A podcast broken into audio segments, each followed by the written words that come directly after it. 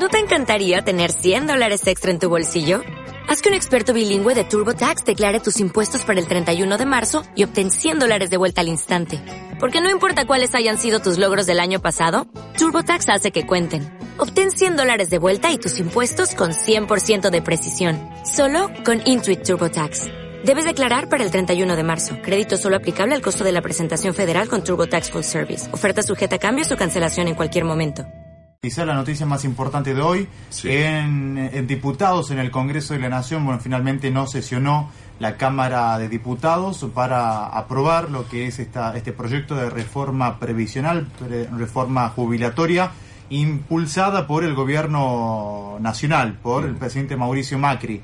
Sobre esto se va a desarrollar en todo el país una serie de movilizaciones, marchas, y convocatorias a distintos puntos públicos del país. Aquí en Tucumán se va a convocar a Plaza Independencia una movilización masiva en horas de la tarde, a las 19 precisamente. Sobre esto queremos dialogar con Ariel Satinki, secretario general de ADIUN, de la Asociación de Docentes e Investigadores de la UNT. ¿Qué tal, Ariel? Buenas tardes.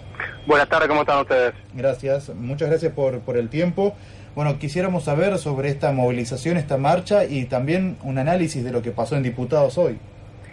Sí, la marcha está en un contexto de un paro nacional en todas las universidades del país que ha convocado con Conado Histórica, teniendo, digamos, la información, porque en realidad la reforma previsional supuestamente se iba a debatir la semana que viene.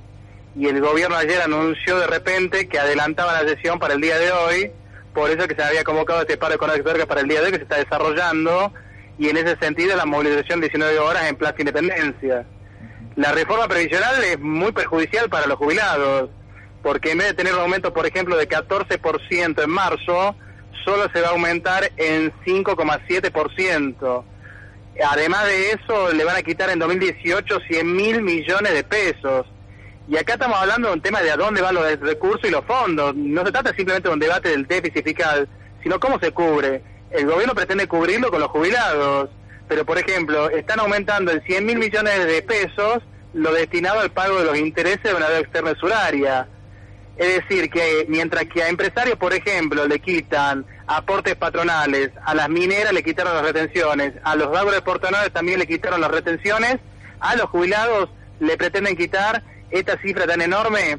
Hablamos de jubilados que están con 7.200 pesos. ¿Quién vive con 7.200 pesos? Desde el, oficialismo, desde el oficialismo aseguran que el jubilado no va a perder poder adquisitivo y que se va a ajustar a una ecuación que será de igual porcentaje que la inflación del año que viene.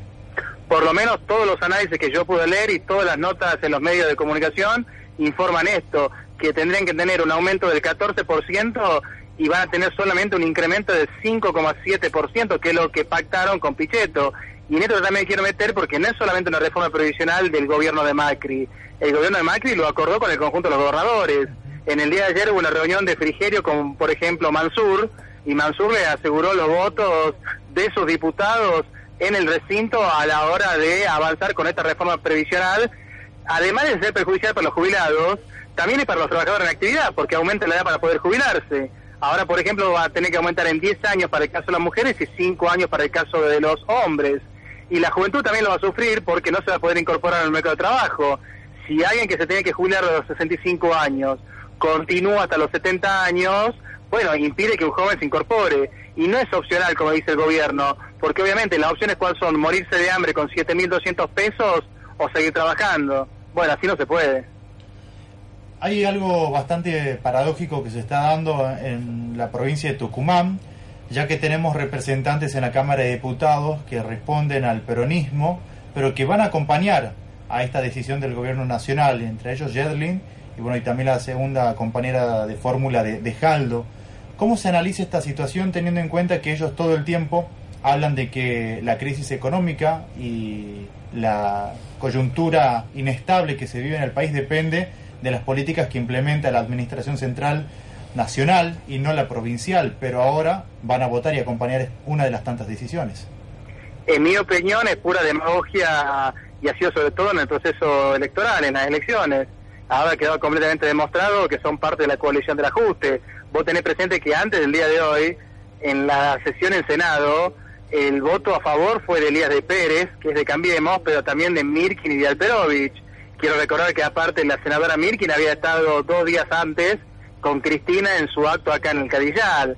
Es decir, que son parte de la colección del ajuste de estas reformas laboral, previsional, impositiva, que tanto van a afectar a los jubilados, a los trabajadores y a la juventud.